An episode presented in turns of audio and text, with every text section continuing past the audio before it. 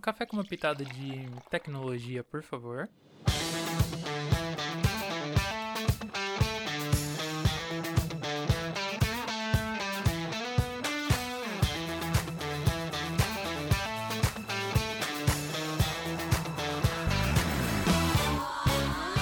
Oi, meu nome é Roberto Guma, sou diretor de vendas na Santo Digital e seja bem-vindo ao nosso Santo Breakcast. O bate-papo dessa semana vai ser sobre Grupo Souza Lima, lições de uma crise.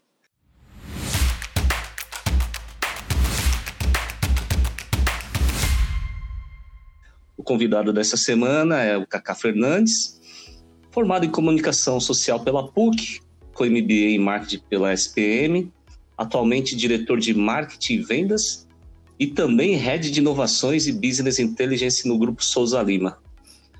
Cacá Fernandes, obrigado pela presença. Antes de mais nada, todo mundo com saúde por aí? Bom dia, Roberto, tudo bem? Obrigado é, por essa oportunidade de contar um pouco aí do nosso case e tudo bem. Eu fui um dos primeiros sorteados, eu peguei a nossa Covid em março, então a gente fica mais tranquilo depois que pega, né? Pô, até nisso você é primeiro. É, Saiu na frente. Conta um pouco aí sobre a sua história, trajetória profissional, como que você chegou ah, no Grupo Souza Vila. Eu vou tentar ser rápido, né? Porque já faz mais de 20 anos de carreira aí, então Vou dar uma resumida. Eu comecei minha carreira como empreendedor no ramo de comunicação. Então, fiz lógico lá na faculdade alguns estágios e aí logo percebi que eu tinha que empreender. Comecei a montar agências, pequenas agências. Na época a gente fazia sites em HTML. Era, era bem bacana porque era um mundo que estava se abrindo e os jovens já tinham mais oportunidade disso. Aí uma agência, duas agências, aí virou uma agência de comunicação um pouco maior e após o meu MBA eu criei a K2, e aí já sem sócio, a K2 era KK ao quadrado, e fiquei 12 anos uhum. na K2 como sócio proprietário e principal head da empresa. Uh, nisso a Souza Lima era a minha conta, eu tinha, não era nem a maior conta, mas era uma das maiores contas que a gente tinha na agência. E no final de 2014, o proprietário da Souza Lima, que é o Alex Bortoletti, é, comprou a minha agência para eu vir assumir é, o marketing, primeiro o marketing. Então, assumi em janeiro de 2015, eu já assumi o marketing do grupo. E um ano e meio, quase dois anos depois, eu assumi também o comercial, porque aqui a gente fez um, uma tabelinha um pouco mais bacana do que o mercado está acostumado. Então, isso deu muito certo e a gente começou a perceber no mercado uma demanda forte para tecnologia. E para isso, claro. a gente eu também tive que meio que assumir essa cadeira de head de inovação. Por quê? Porque o nosso mercado ele tem tudo para ser disruptado. Ele é uhum. mão de obra intensiva, cara no Brasil, ela é muito cara, é, ineficiente então, tem todas as características para uma tecnologia ajudar muito na performance e ainda deixar mais barato todos os custos. Então, uh, você tem uma ideia, você conhece a Singularity University. Uh, naquele uhum. curso lá deles de três meses, eles, no final do curso, eles têm que fazer um projeto e são cinco temas principais, né? É, segurança alimentar, é, mudança do clima, é, transporte e logística, né? Uh, saúde e o quinto é segurança. Então a gente é um dos temas que todo mundo está olhando para ser realmente disruptado. Sim. E até para falar do puxando já para o assunto que a, gente está batendo um papo hoje, como é que foi esse período de pandemia, hein? E a decisão de colocar os colaboradores em home office, já tinham cultura? conta aí como é que foi a dificuldade aí que vocês. Se é que tiveram é, alguma dificuldade? Vou... É, aqui foi, aqui foi uma dificuldade para todo mundo, né? Ah, nossas primeiras reuniões de gestão de crise sobre a pandemia foi no início de março. É, claro que eu tive um incentivo mais forte, porque eu já estava com a Covid, então eu já senti na pele o que, que todo mundo ia passar. Então eu trouxe isso para o board e a gente, as primeiras reuniões eram engraçadas, porque a nossa preocupação era saber se Uhum. o meu funcionário ia conseguir chegar no posto, porque eu tenho 22 mil colaboradores. E se você for analisar, isso aqui é uma indústria de, de guerra, porque eu tenho 22 2 mil colaboradores chegar no posto de trabalho no Brasil inteiro. E numa crise em que as coisas fecham, você tem a dificuldade de fazer esse cara chegar lá.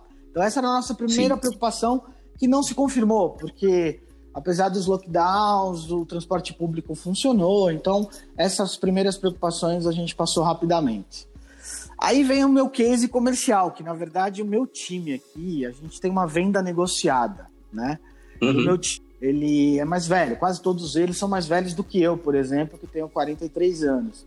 Então, Uma criança. são, é, é isso. O pessoal, ele é muito acostumado com a, primeiro, a reunião física.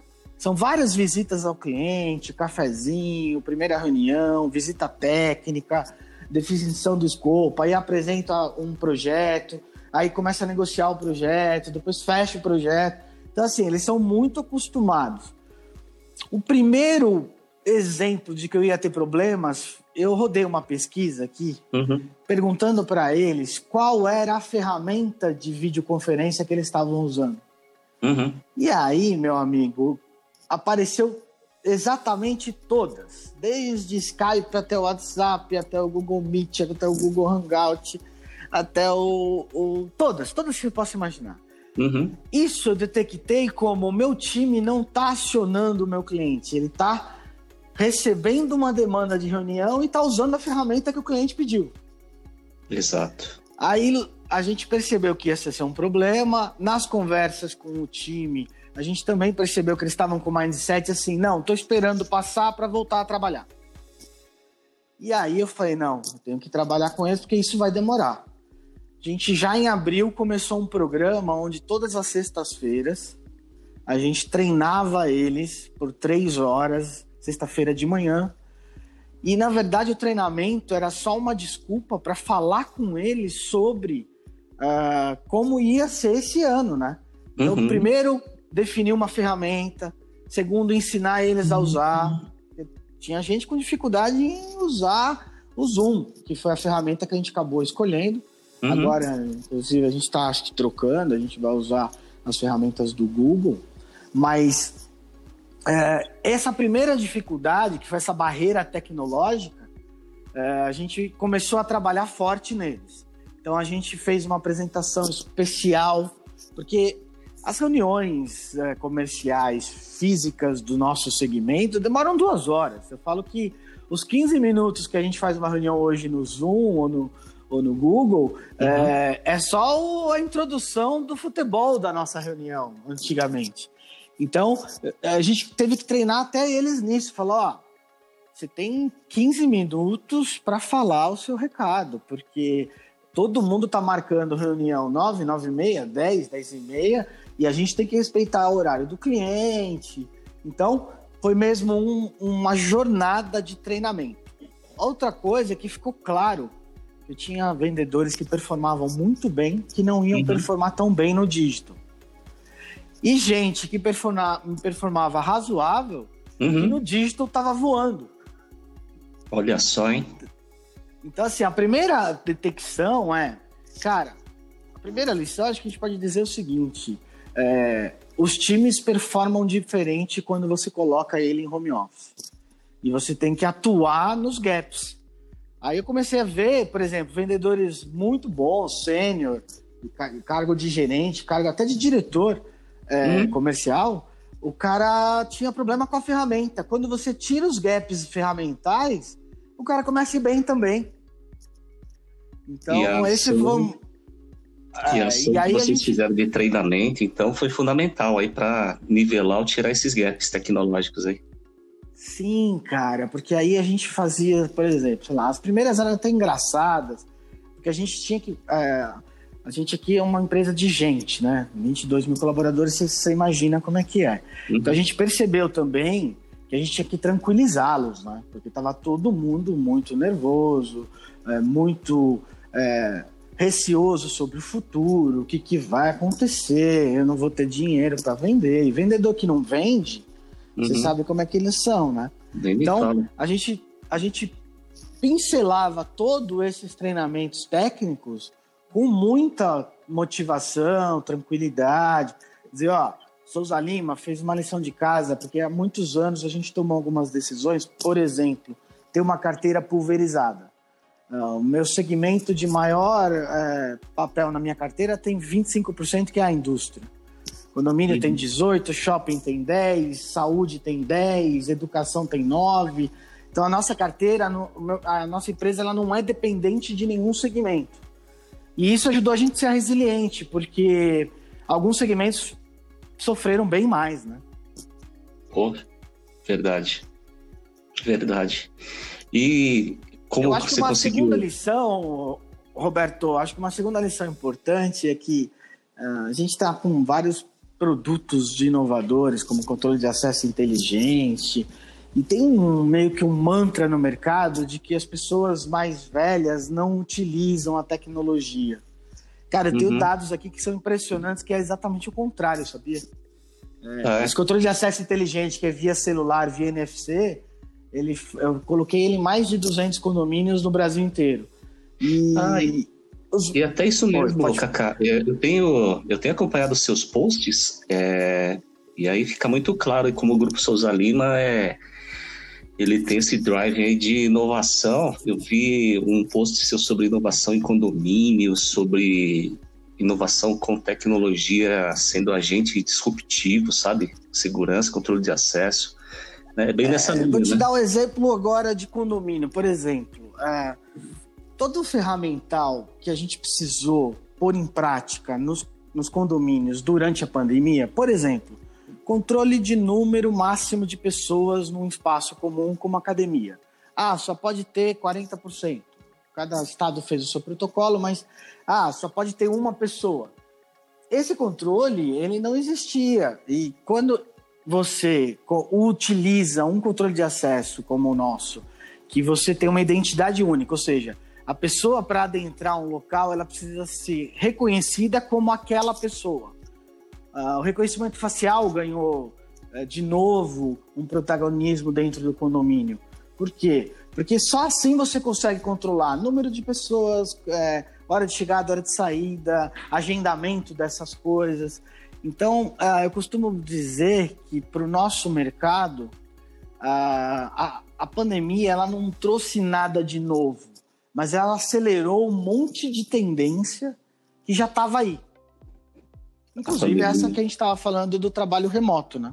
Uhum. E a pandemia só acelerou. Na verdade, você foi obrigado a se reinventar, a se inovar, porque você não tinha muita alternativa. Foi obrigado a se adaptar às condições que, que a gente passou, né? É isso. Né?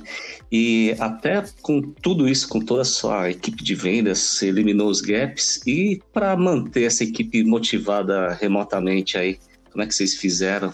faziam algum esquema de, de reuniões periódicas, é, foco Até para testar a performance deles no digital, né? Uhum. A gente transformou isso em, em recorrente. Então a gente fazia reuniões mensais, eu passei a fazer reuniões semanais com eles. Para entender o mercado, e assim, nós atuamos no Brasil todo, mas temos 15 filiais em 11 estados. E esses estados, eles foram diferentes, né? No, na pandemia. Então, São Paulo fechou primeiro, depois veio o Rio, Minas é, veio logo em seguida, mas aí Goiás, por exemplo, estava bombando nessa época. Uhum. Então, a gente teve esse desnivelamento. O que, que a gente fazia? A gente mantinha o time conversando todos juntos, comigo puxando sempre os os bons cases, né? Os cases positivos que estavam acontecendo em algum uhum. lugar do Brasil. Aí quando o Brasil inteiro afundou na crise, eu comecei a puxar São Paulo, que já estava saindo da crise. Então, e aí as demandas também, claro, só alguns segmentos, por exemplo, o segmento de alimentação, varejo de alimentação, o agro, é, bombou. Na verdade, eu tive crescimento nesses segmentos. Uhum. Enquanto que escolas está até hoje fechado. Pois é. Tem o maior grupo de, de educação do Brasil, é nosso cliente, que é a Croton. Sim. É, eles estão até hoje com vários campos vazios. Né? Muito triste então, isso aí. a gente, para manter eles motivados, a gente trazia o tempo inteiro é, esses cases de segmentos que estavam indo bem, ou seja, lá, ache o segmento que aí na sua região ainda está performando bem. E aí, eles, nas conversas, nas reuniões, eles vão se animando, porque vendedor é assim, cara. Eu tenho mais de 100 no nosso time aqui. Então, é, manter eles trabalhando já é uma motivação para eles. Uhum. Imagina. Tá fácil. Fácil sua vida então, hein, Kaká? É, não, não foi brincadeira não, cara. E além disso, a gente também teve uma redução de budget, é, aí um pouco, um pouco do marketing que eu utilizo para alimentar esse time de demanda, né?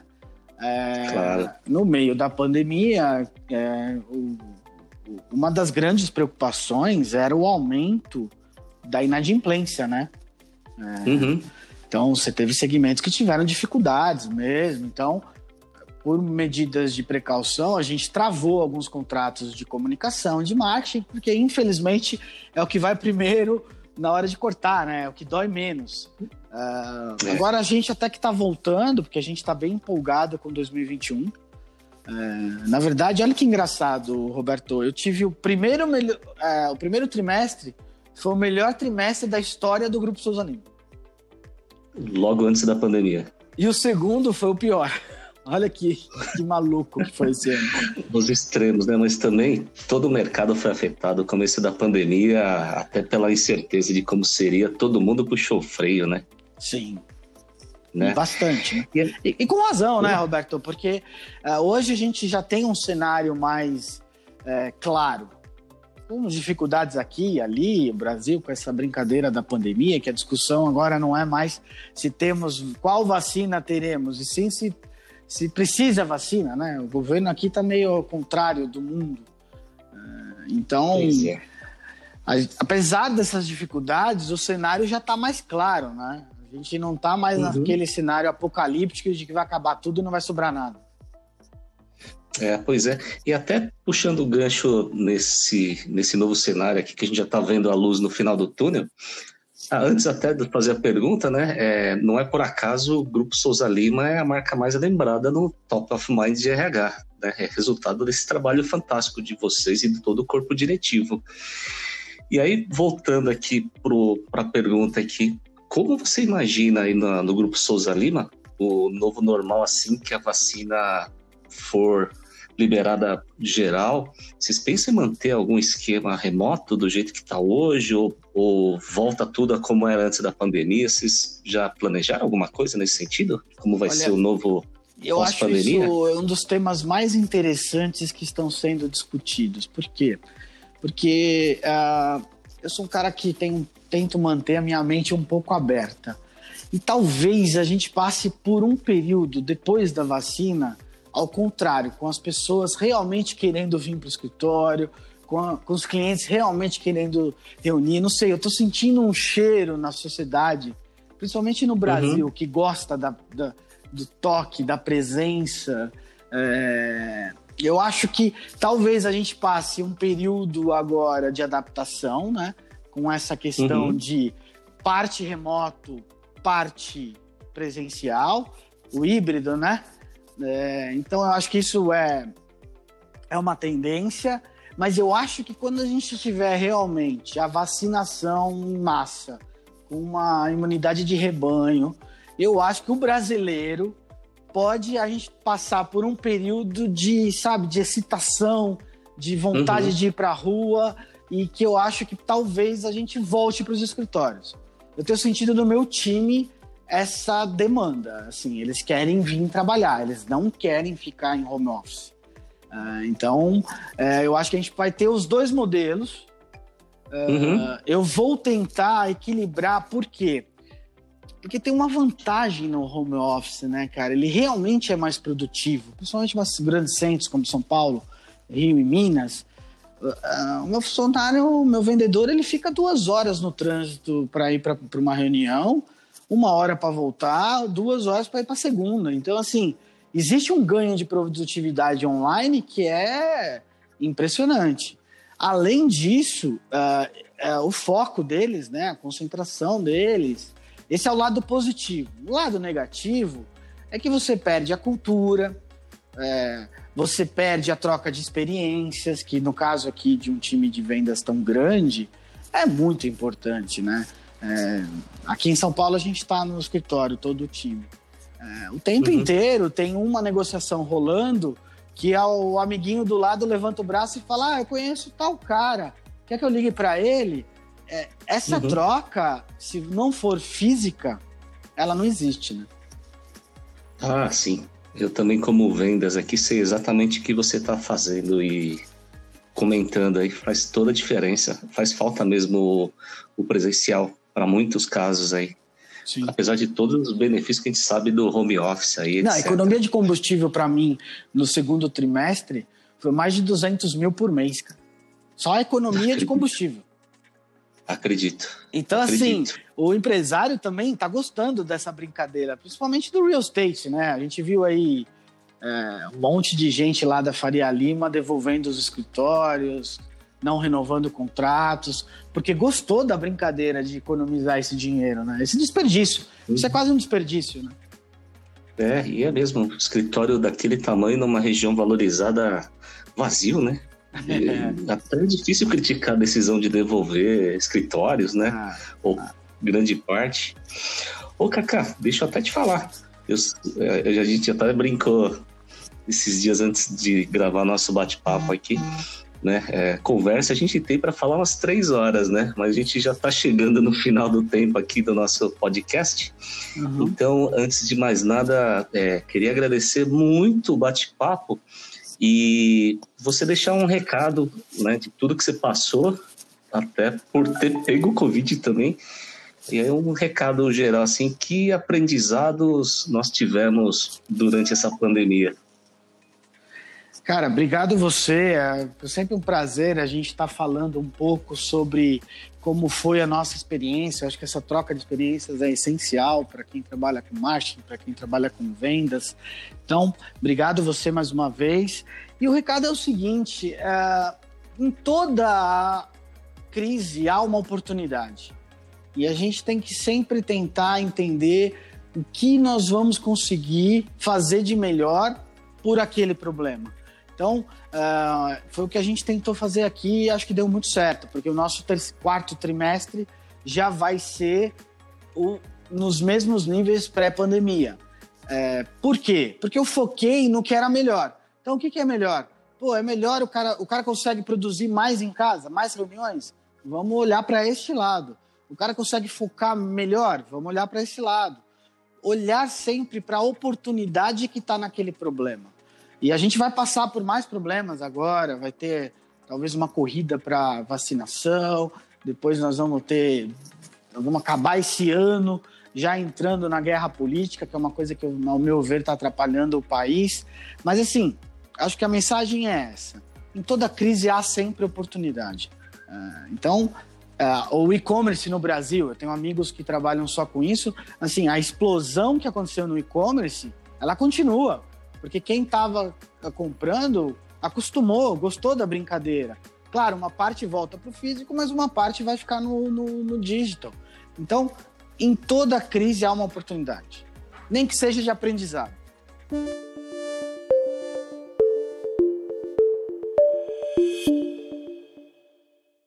E, de novo, Kaká, obrigado mesmo pelo seu tempo aqui conosco. É, sei que muita gente ouvindo a gente. E já está combin... já tá combinado aqui para a gente fazer uma próxima aqui de um assunto diferente aqui, logo nos próximos meses, tá? Fechado, será um prazer, Roberto. Obrigado e um abraço para todo mundo aí na Santo Digital. Legal. Obrigado novamente ao Cacá Fernandes. Espero que tenham gostado de nosso bate-papo. Meu nome é Roberto Oguma e convido a todos a acompanhar a Santo Digital em todas as redes sociais: LinkedIn, Instagram, Facebook, Twitter e no nosso canal no YouTube. E até a próxima!